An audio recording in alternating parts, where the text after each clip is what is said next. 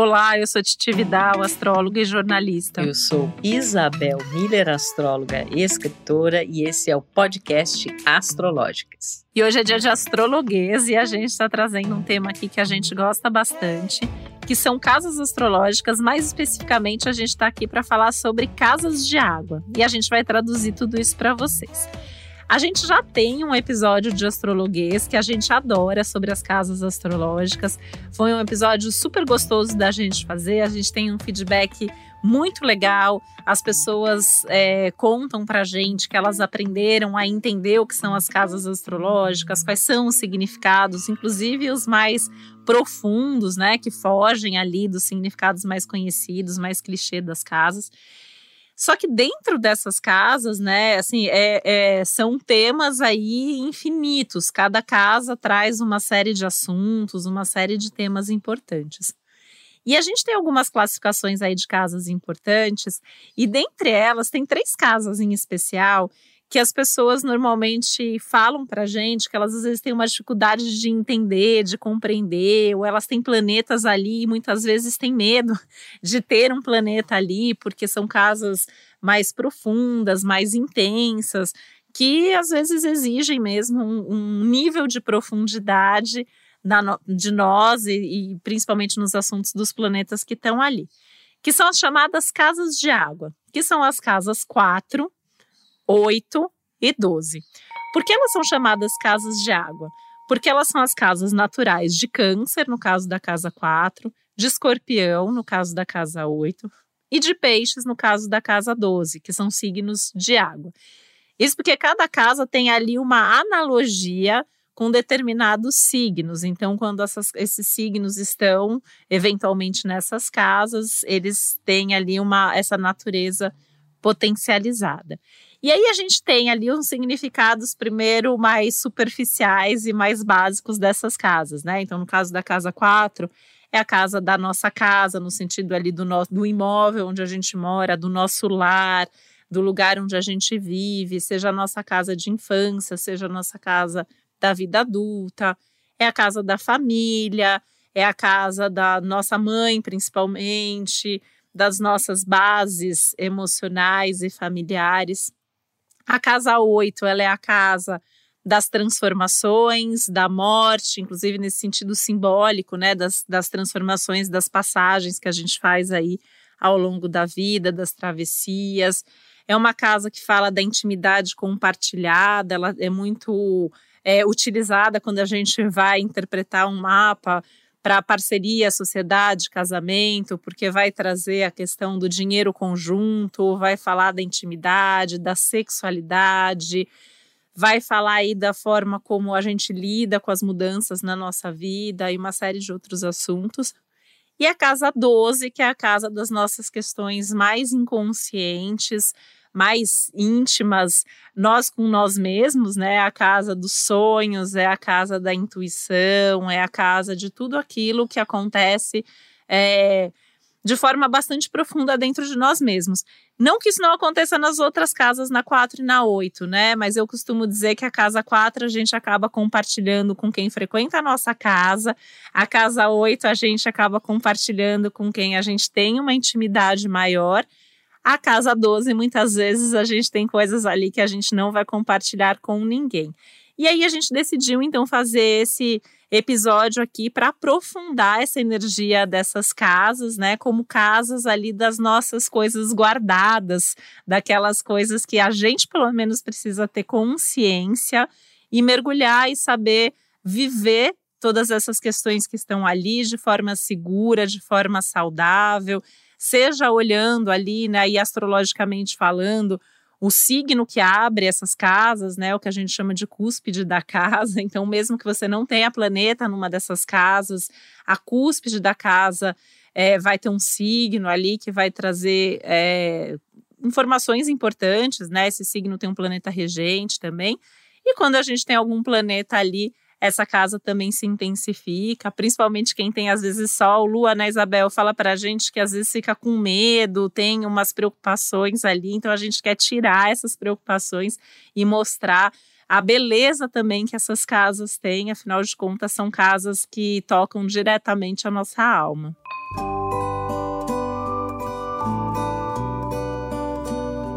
É a beleza e a profundidade, né, Titi? Porque são temas muito caros a todos nós. A gente está lidando ali com emoções, a gente está lidando com sonhos, a gente está lidando com o inconsciente, com aspectos psicológicos, com aspectos espirituais e coisas que elas só são, como você tão bem falou, compartilhadas em, em situações muito específicas, né? Eu estava até pensando assim: a casa 4 é a casa que a gente é, que a gente vai compartilhar esses temas, essas percepções, esses sentimentos, essas sensações com quem a gente compartilha a casa. A casa 8 com quem a gente compartilha a cama, né? E a casa 12 com quem a gente compartilha é, ou não o compartilha divã. divã, né? O divã também pode ser a casa 8, né? Ou com quem a gente compartilha silêncio, com quem a gente compartilha sonhos, né? A casa 12 é uma casa muito ligada ao inconsciente coletivo. E é super importante a gente trazer isso aqui porque a gente está lidando talvez com as questões mais profundas e que muitas vezes são ocultas, né? Inclusive os locais ali do mapa, né? Se a gente pensar que a casa 4, ela é a base do mapa, é o alicerce, é o fundo do céu, né? Inicia ali aquele ponto mais baixo, então representa também a nossa ancestralidade, né? As nossas raízes, as situações ligadas à nossa família de origem ou até mesmo antes disso, né? E, e, e, e todas as percepções e questões que a gente lida quando a gente está nesse refúgio que é é, o nosso lar e que representa também, né, assim como o signo de câncer, que tem analogia com esse setor do mapa, é, que representa a nossa subjetividade, né, as coisas muito particulares. Todas essas casas, elas têm uma analogia com questões muito íntimas, né, muito, é, é, muito é, peculiares, muito particulares, né, e claro que a pessoa que tiver um sol, uma lua ali, um planeta regente do mapa importante ali, ela vai estar tá muito mergulhada nesse universo mais subjetivo, mais psíquico, é, mais emocional. Então, por exemplo, quem tiver uma casa 4 forte é uma pessoa que vai ser muito ligada a essas questões da ancestralidade. Às vezes ela vai trazer tanto qualidades quanto desafios muito dessas origens, né? E ali vai caber umas boas de umas constelações familiares, né, Titi, para lidar com tudo isso. Quem tem a casa 8 muito é, marcante, né? São pessoas que muitas vezes até são terapeutas ou vão lidar com coisas muito profundas, com esses processos terapêuticos, catárticos, são pessoas que têm uma noção muito forte dos ciclos que a vida nos traz, né? Ciclos de morte, renascimento, coisas que findam, coisas que estão além do nosso controle, um interesse muito grande em todos os assuntos tabus, né? A gente vê como na humanidade existem muitos tabus ligados a temas da casa 8, né? Morte, dinheiro, poder, sexo, sexualidade, né? Então, é, são temas muito ligados a isso. E a casa 12, que é uma casa de redenção, de entrega, de inconsciente coletivo, de sonhos, né? Que é aquela que pede uma entrega total e que é, inclusive, uma casa, um setor do mapa que remete à gestação, porque é aquele setor ali que ele está antes do, do ascendente, que é o ponto do, do nascimento né? Então ela representa o nosso, o nosso processo, como foi a nossa gestação e todos os momentos da nossa vida em que a gente está em algum tipo de incubação e de gestação, né? De uma nova vida, de um novo é, projeto. Mas é, a gente sempre escuta, né, Titi, das pessoas que assim são lugares mais incompreensíveis, né, do mapa astral, justamente porque eles lidam com temas que são muito profundos, né? E talvez a mais incompreensível de todas, a que seja mais difícil inclusive de nominar é a casa 12, porque além de ela lidar é, com essas coisas que muitas vezes, é, é, tipo assim, guardam um silêncio profundo sobre isso, tem uma reserva ali, tem um recolhimento, é, são coisas que têm a ver com o inconsciente coletivo, então muitas vezes não são nem questões nossas, mas que a gente acaba, de certa forma, herdando, né, diante dessa vastidão que a gente comunga com todos os seres, com toda a humanidade, tanto que é a casa natural de peixes, né? Ela tem uma analogia também.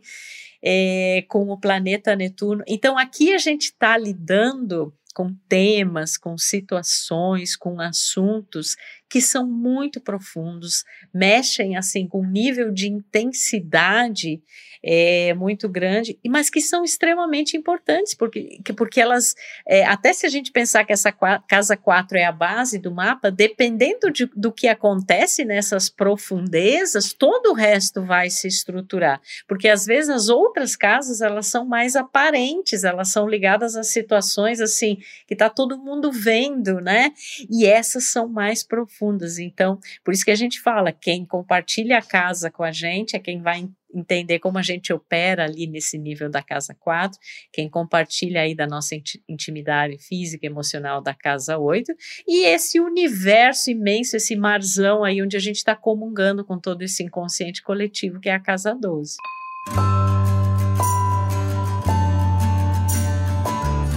Pois é, eu tava. É, tem várias coisas aqui, né, para falar, e aí você utilizou algumas palavras que eu gosto bastante para essas casas. Primeiro, a ideia de inconsciente, né? Às vezes a gente olha aqui, a casa 4 é o nosso inconsciente familiar, a casa 8 é o nosso inconsciente individual, a casa 12 é o nosso inconsciente coletivo, que não é nosso, é do mundo.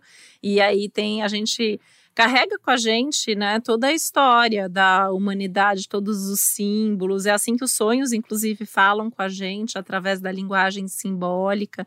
Né? Quem sonha lembra dos sonhos. É, acho que tem isso é, forte, né? O quanto que os sonhos às vezes trazem símbolos e que não é essa coisa tão simples, né? É um, é um tema que eu adoro, essa coisa dos sonhos. E eu vejo, né, que às vezes as pessoas tendem a ir para uma coisa ali bem.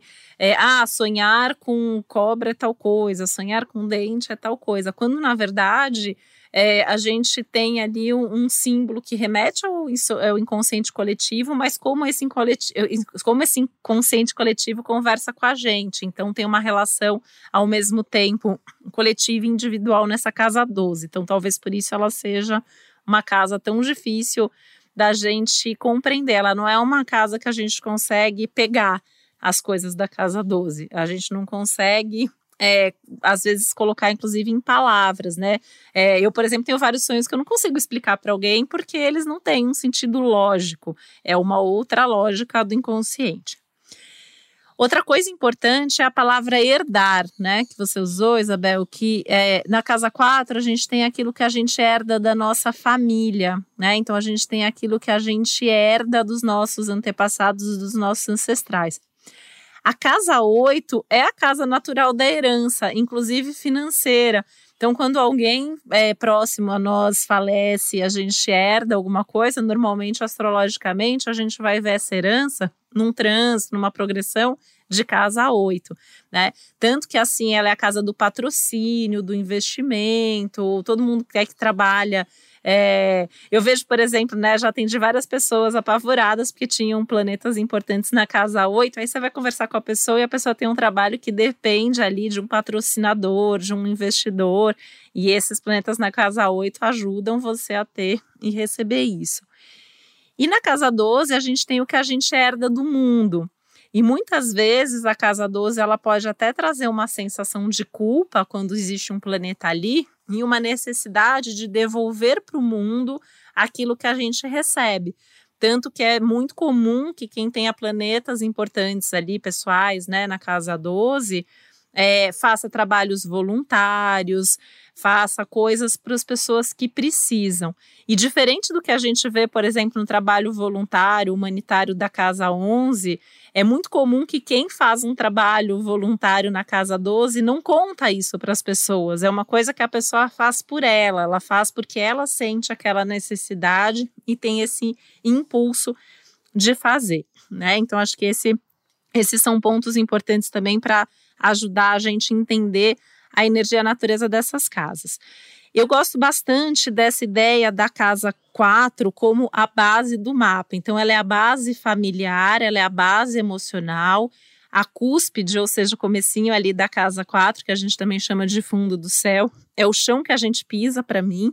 Então, a gente, é, isso dá o tom de muito que a gente vai fazer na vida, inclusive alcançar a casa 10, o meio do céu, que é o nosso destino, que é a nossa carreira, que é a nossa imagem pública, que é o que a gente mostra para o mundo. Né? É, tem duas cartas bem interessantes no, no Lenormand, né? que é um, é um baralho específico né? de leitura, de cartomancia, que a gente tem a carta da casa e a carta do jardim. A gente costuma dizer que a carta da casa é o da porta para dentro, a casa do jardim é o da porta para fora. E aí eu sempre lembro desse eixo, né? Então a casa, a carta da casa, a nossa casa, aquilo que acontece dentro da gente versus o que a gente mostra para o mundão lá fora na nossa imagem pública que é, é algo que nesse nosso momento de vida está se misturando está se mixando, muitas vezes está se perdendo e trazendo aí dores, sofrimentos e situações aí complicadas por conta dessa inversão que a gente tem vivido, né? E aí a gente pode pensar é, também nas outras casas, né? Porque a casa 8, por exemplo, ela é a casa dos nossos valores e recursos é, de forma ampla, até incluindo os imateriais. A casa oposta é a casa 2, que é a casa da matéria, do dinheiro. Né? Então, elas também, o que a gente sente lá internamente em termos de valores, de recursos, de busca pelo poder, que a gente muitas vezes vê na casa 8 também, vai refletir na forma como a gente lida com as nossas finanças. E a casa 12, ela é oposta à casa talvez mais concreta de todas, que é a casa 6, que é a casa da nossa rotina, das coisas que a gente faz no dia a dia, nas no, das nossas manias, do nosso trabalho, do emprego, da saúde. Então, é, a gente também entende aí a necessidade de olhar para essas casas e por que que às vezes é tão difícil. Né? Então, você está muito voltado para sua carreira, para suas metas, para os seus objetivos de vida, você vai ter uma dificuldade de olhar para sua casa 4, para essa base, para essas questões internas. Se você está muito preocupado em ganhar dinheiro, em, em, em, nessa parte mais material e tal, você vai ter dificuldade de olhar para esse lado de casa 8 que tem um pouco. É curioso, né? Ela tem uma natureza de escorpião e uma vontade ali da gente controlar aqueles assuntos, mas é uma casa que muitas vezes foge do nosso controle, né? Se a gente pensar pela própria simbologia da morte, dos nossos processos de transformação. E se a gente fica muito preocupado com as coisas do cotidiano, da rotina, é, de dar conta, a gente também se perde dos nossos processos inconscientes e internos da casa 12. Então, é, é, até um parênteses, assim, não só para entender a energia dessas casas, mas porque a gente está sempre reforçando aqui que o mapa ele é sempre um todo, ele é sempre um pacote completo, né? Então, acho que é um, é um outro ponto importante. E eu queria comentar, né, duas coisas que você falou, Isabel. Uma sobre a gestação, né? Então, tem algumas. A casa 12, ela é a principal casa que a gente olha como a gestação. E tem alguns estudos interessantes que apontam a casa 8 como o momento da concepção e, a, e, os três últimos meses de gestação, principalmente, que são meses que a gente fica com esse registro na nossa personalidade, estão ali forte na casa 12. Então, muitas vezes, coisas que nem foi a gente que viveu ali, né? Foi a nossa mãe ou foi uma situação familiar que traz e a gente acaba tendo aquela energia, às vezes é um medo, às vezes é uma insegurança ali, né? É, e a casa 4 é a casa da nossa mãe e da nossa família. Então, as três casas, de alguma maneira, estão ligadas a esse processo do gestar, né?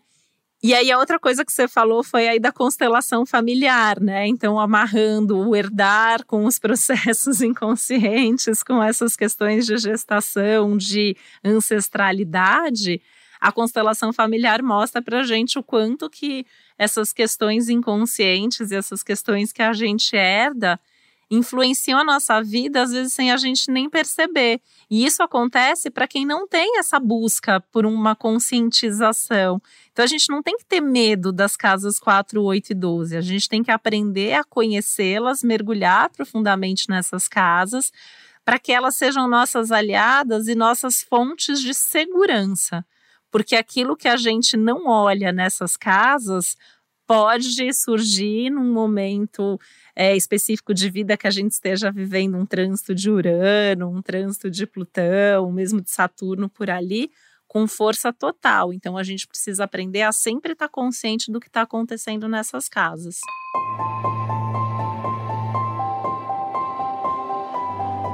É, e eu acho que cada vez mais é, elas terão mais importância né, nas nossas vidas, justamente por todos esses processos que a gente está atravessando e até às vezes pela mistura, né, que está acontecendo, por exemplo, com essa configuração agora de home office, muitas vezes se traz assuntos que eram relacionados a uma outra esfera, você traz isso para dentro da, da sua casa, né, e da casa 4. E, e também porque você falou, né, de que muita gente tem medo, né? É, eu sempre acho que aquilo que a gente tem medo é que a gente precisa mais fazer e olhar, porque isso vai revelar aspectos muito importantes e que muitas vezes são coisas que estão ali e que a gente não tem né, essa ousadia, essa coragem, mas que são extremamente importantes e que vão acabar reverberando até mesmo em assuntos mais práticos, concretos, mas que necessitam dessa base subjetiva, emocional, é, psicológica e até mesmo inconsciente para se manifestar. E são todas áreas do nosso mapa em que, de alguma forma, a gente está lidando com a sensibilidade, a gente está lidando com a intuição, a gente está lidando com o mistério, né? Eu penso muito, por exemplo, na Casa 12, né? Ela como uma representação, assim, é, da água do útero e do oceano, né? Se a gente fizer essa analogia, né, quando a gente está no útero, claro, e você bem explicou que existe também uma correlação aí com a casa 8, né? Mas é, esse é, processo tão forte na casa 12, esse útero, quando a gente está totalmente mergulhado, né? É, existe uma, uma analogia de totalidade ali, assim como o oceano, que representa essas vibrações, essas sensações, essas impressões essas energias que têm a ver com toda a humanidade, mas num nível emocional, porque a gente tem também essas correlações com a humanidade, por exemplo, no signo de Aquário e na casa 11, mas ali já é um sentido mais mental, né, ou de ideais, ideias. Na casa 12, esse processo é completamente psíquico e emocional. E você falou também e aí, aliás, esse processo ele vai pedir da, da, gente que a gente confie no mistério e no invisível, né? Acho que são áreas do nosso mapa em que as coisas operam muito nesse invisível, é, que é invisível num primeiro momento, mas à medida que você também tem atitudes que estão correlacionadas com, essa, com essas casas, como por exemplo, quando você faz uma terapia e você vai olhar para as coisas da casa 8, você vai ter mais acesso acesso ao que, tá, ao que estava invisível ali. É, mas, mas são áreas que têm muito a ver né, com esses sonhos, com essas sincronicidades, com essas emoções, com esse psiquismo, é, com esse sagrado. Né? Eu acho que são áreas do nosso mapa que nos lembram da dimensão sagrada da vida tanto no sentido de que a, a família é algo sagrado para nós, tem essa constituição de base, e mesmo antes da família nuclear, né, o poder que essa ancestralidade tem sobre a gente e o quanto a gente é consciente ou não disso, e todas as representações, inclusive mais concretas dessa área, como por exemplo o imóvel, a casa onde a gente reside, que até mesmo em sonhos, né, Titi, a gente sabe que a casa ela representa como a gente está emocionalmente, psiquicamente, é, a cada período. Então, a nossa casa ela é uma representação também é, dessa nossa subjetividade, desse, no, desse nosso emocional.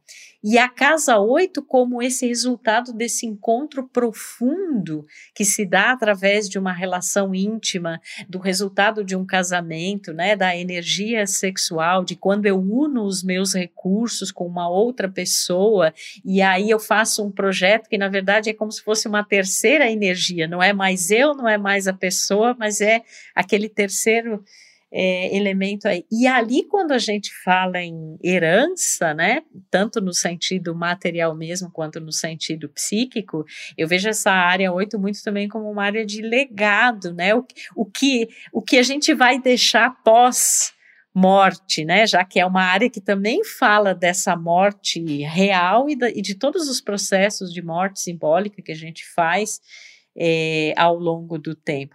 Então, para a gente ter um entendimento dessas áreas, a gente até tem palavras né, que definem, a gente tem toda essa essa descrição aqui astrológica que a gente está fazendo. Mas, na verdade, são áreas que são muito profundas, ao mesmo tempo muito intensas e muito sutis, e que por isso muitas vezes a gente correlaciona, especialmente a casa 12 ali, com questões ligadas à espiritualidade, à arte, à devoção, né? Eu acho que a casa 12 ela é uma área que eu vejo muito assim nos mapas das pessoas é, ao que você realmente pode se devotar, que vai te trazer esse sentido maior e que vai mostrar essa sua função dentro desse todo né? E essa casa 12, às vezes até quando eu tenho clientes, por exemplo, que passam por trânsitos astrológicos ali, são épocas sabáticas, né? Então eu vejo muitas pessoas assim que às vezes passam por um período assim, elas dizem, bom, agora eu vou tirar um período, eu preciso elaborar tudo isso que aconteceu nas casas anteriores, até para eu soltar, para eu colher, né? Porque é uma colheita também é uma colheita mais, por exemplo, diferente da colheita lá do alto do mapa, que é bastante concreta,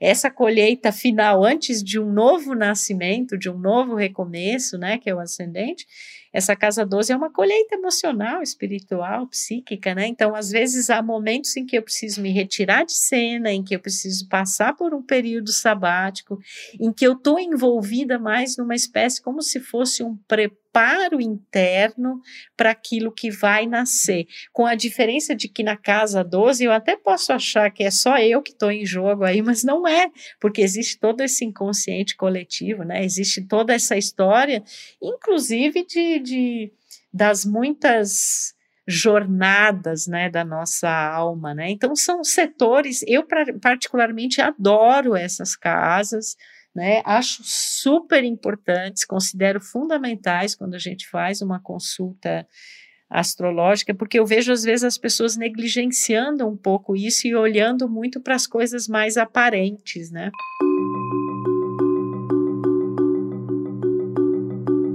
E aí o que acaba acontecendo é que a vida vem e faz você olhar às vezes de uma forma que é muito mais dolorida. Então, ouvindo você falar, por exemplo, né? Eu vejo isso muito nos meus clientes também, que às vezes, por exemplo, um trânsito é, de algum planeta ali na casa 12 traz esse sabático, mas muitas vezes traz uma questão de saúde, eventualmente até com uma necessidade de uma internação num hospital, que é um tema de casa 12. E isso certamente é uma indicação que a pessoa precisa parar, repensar o ritmo, olhar para dentro, sair de cena. E aí, se você não sai voluntariamente, a vida te coloca fora de cena. Né?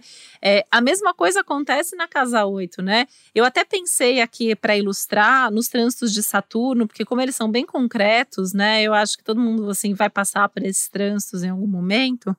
É, nas, nas três casas, quando a gente tem um trânsito de Saturno, por exemplo, ele obriga a gente a viver aquela casa. Então, às vezes é consciente, né? Então, Saturno, por exemplo, transitando na casa 4, a pessoa vai ter uma vontade de ter mais estrutura, mais pé no chão. Então, eventualmente, vai constituir família, comprar um imóvel, sair da casa dos pais, vai viver uma situação ali de se responsabilizar por um lugar que é seu, onde ela tenha essa é, até essa possibilidade de olhar para dentro, de entender quem ela é, quais são as, as bases construídas, quais são as, as, as a, qual é o repertório emocional que ela tem. Só que muitas vezes a pessoa está muito inconsciente daquilo e um trânsito Saturno na casa 4 vai obrigar, por exemplo, a pessoa a ir cuidar de um familiar mais velho doente, assumir uma responsabilidade familiar de um imóvel herdado, algo que vai dar trabalho. Né? É, e aí a gente sempre vê que isso tem a ver também muito com esses níveis de vivência. Na casa 8, a mesma coisa, né? Um Saturno ali na casa 8, ele vai trazer uma espécie de auditoria na vida, né? Quando tem um Saturno transitando na 8 de uma empresa, tem uma grande auditoria sempre. Então, na nossa vida é isso também. E é uma casa que muitas vezes, assim, quem está na época de se aposentar, é super comum se aposentar, não só com Saturno, né? Mas com Urano, com Plutão transitando na casa 8 porque é aquele momento que você quer fazer alguma pausa ou alguma mudança. Né? Então, às vezes, vai mudar de área, vai, alguma mudança concreta vai acontecer, mas é motivada. Os assuntos de casa 4, 8 e 12 sempre são motivadas por coisas que vão muito além do concreto. É, né? E é interessante, você sabe que uma coisa que eu vejo muito em trânsitos na 8, Titi, especialmente Saturno, como ela é uma área que tem a ver com o resultado dos relacionamentos, e ela está muito ligada, às vezes, também a esses recursos de, de um parceiro, então, às vezes, a, a pessoa está numa, numa situação é, emocional, ela está na noite escura da alma. Eu adoro essa expressão do Jung para essa casa, né? Então, às vezes, a pessoa está vivendo uma, uma questão, por exemplo, material ou emocional difícil que envolve uma outra pessoa que é importante para ela, com quem ela tem um vínculo muito forte. E isso é promotor de grandes transformações e dessa transição.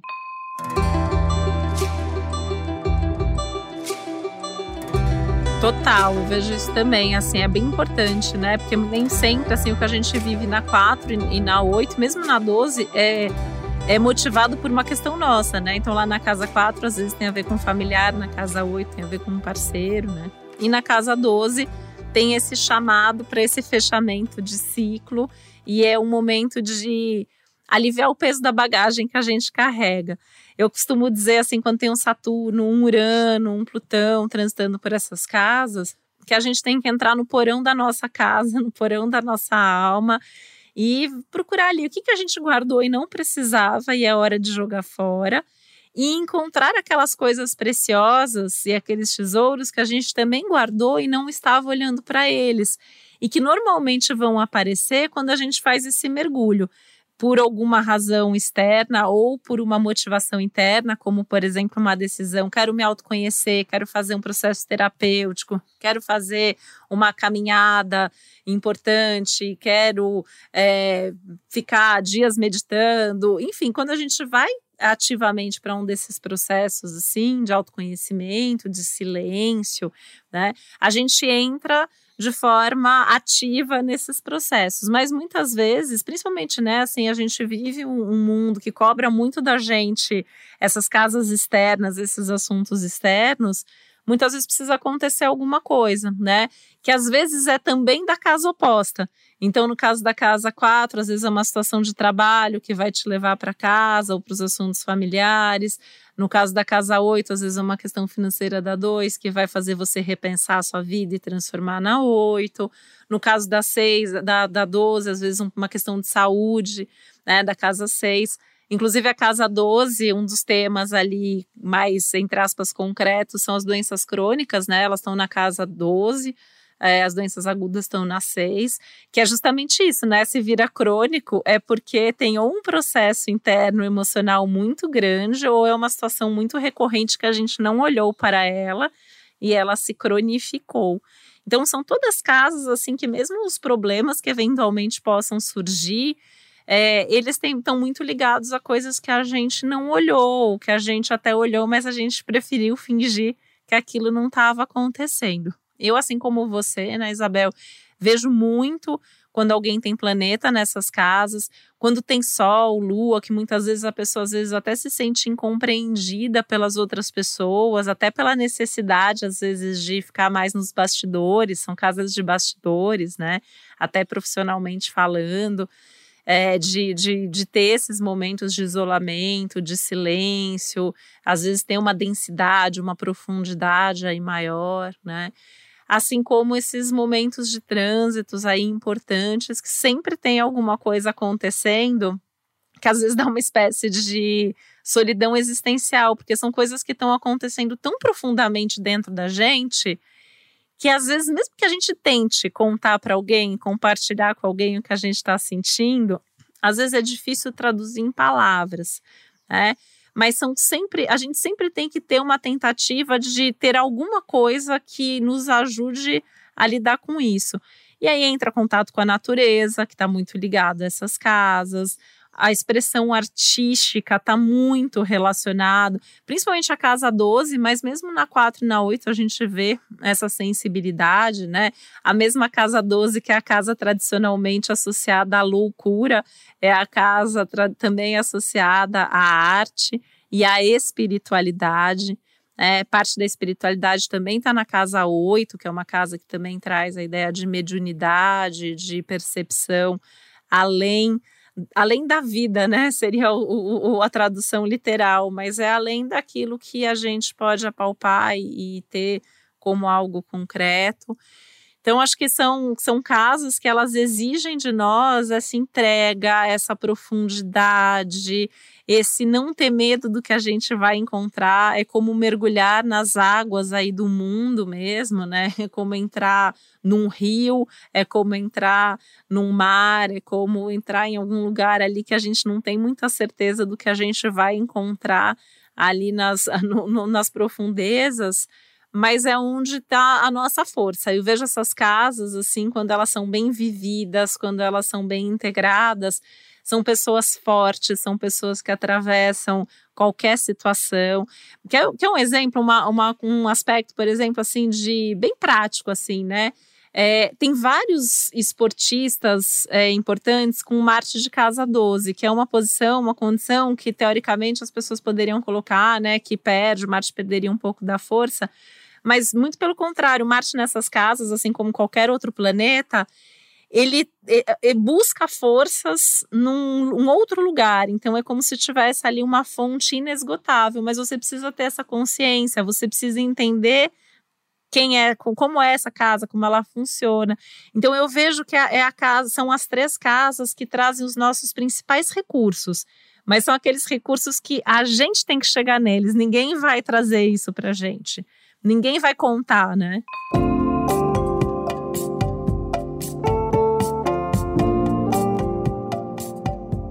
É, ou às vezes a vida vai nos dar um chacoalhão de tal forma que a gente vai ter que, como você exemplificou, a questão da saúde, né, da, da, da Casa 12, a questão às vezes até de uma perda, né, é, de uma perda emocional, é, vincular, né, o mesmo material da Casa 8, né, ou alguma questão aí mais familiar é, da Casa 4. Eu acho, assim, super importante, a, a, talvez a mensagem mais importante da gente deixar aqui é quão profundas, intensas e relevantes são essas áreas do nosso mapa. E eu realmente acredito que serão cada vez mais, porque eu acredito que nesse paradigma anterior que a gente estava vivendo, elas estavam renegadas, né? É, e agora elas assumem um vulto muito importante, porque a partir dessa força interna, né, a partir desses recursos não visíveis num primeiro momento, mas que se você vai lá, você acessa, você mergulha, a gente é capaz de enfrentar qualquer situação, porque aí essa base, esse alicerce emocionais e psíquicos são fortes para lidar com tudo isso. E as próprias questões assim de a gente viver cada vez mais num mundo que pede empatia, né, solidariedade, afeto incondicional, que são temas da Casa 12, né, e que são super importantes. A gente é, saber se colocar verdadeiramente no lugar desse outro, e esse outro não é uma pessoa, é a humanidade toda, né? Mas para isso precisa ter essa base que a casa 4 dá e não ter o medo de perder o controle, que é o medo que a gente tem quando a gente não reconhece o que a gente tem na nossa casa 8. Só assim a gente consegue viver essa fusão e essa entrega e essa empatia com a humanidade. Então, acho que isso é, é, é acho que é, um, é um, algo que fica, assim, para mim, muito forte dessa, dessa nossa conversa aqui. E o cuidado que a gente também tem que ter com esses conteúdos dessas casas, porque são casas que a gente tem que conhecer, a gente tem que entender, a gente tem que ter forte, mas tem que tomar cuidado com quem a gente vai compartilhar e como a gente vai expor, porque aí sim elas também podem virar um ponto de fragilidade. Então, elas têm que ser a nossa força para que a gente possa viver mais intensamente todas as outras áreas da nossa vida, porque a gente perde o medo. Quando a gente sabe a força que essas casas têm, a gente não tem mais medo de viver e de se entregar em qualquer outra situação. Uau, gente, que profundo esse episódio do Astrologuês. É mais um daqueles que a gente se emociona, assim como foi Netuno, né? Como foi Quiron, mais especificamente. É, e o nosso papel é esse mesmo, a gente está aqui para mostrar é, toda essa riqueza, né, toda essa profundidade que esses aspectos mais é, inicialmente mais invisíveis e mais ocultos a força que eles têm na nossa vida, né? Esse olhar psicológico, esse olhar emocional. Então que a gente saiba lidar com esses temas da nossa vida, com esses assuntos sem medo, como a Titi falou, porque é encarando isso que a gente vai ter mais condições também de acessar esses nossos incríveis tesouros e recursos que aparecem às vezes realmente nos momentos é, mais difíceis, sejam em questões muito pessoais que vão tocar lá a nossa família, né? Esse nosso quem convive ali com a gente no ambiente é, doméstico, sejam aqueles com quem a gente tem, né, uma intimidade aí de um, de um relacionamento e com a própria humanidade e esse inconsciente coletivo. Então é isso, gente. Vamos se entregar, vamos confiar nesse mistério, nesse invisível. Vamos nos conhecer mais a fundo, né? Fazendo o nosso mapa, entendendo as nossas dinâmicas, passando por processos terapêuticos, expressando a nossa arte, a nossa inspiração, a nossa sensibilidade, porque isso vai nos ajudar com todo o resto, com certeza. Um beijo, gente. Até o próximo Astrológicas. Beijo, até. O podcast Astrológicas é uma realização Globoplay e G-Show. Produção Milk Podcasts. Apresentação e roteiro Isabel Miller e Titi Vidal. Criação e produção executiva Josiane Siqueira. Produção Natália Salvador e Léo Hafner edição Duda Suliano, trilha sonora de Bian, Duda Suliano e Hugot.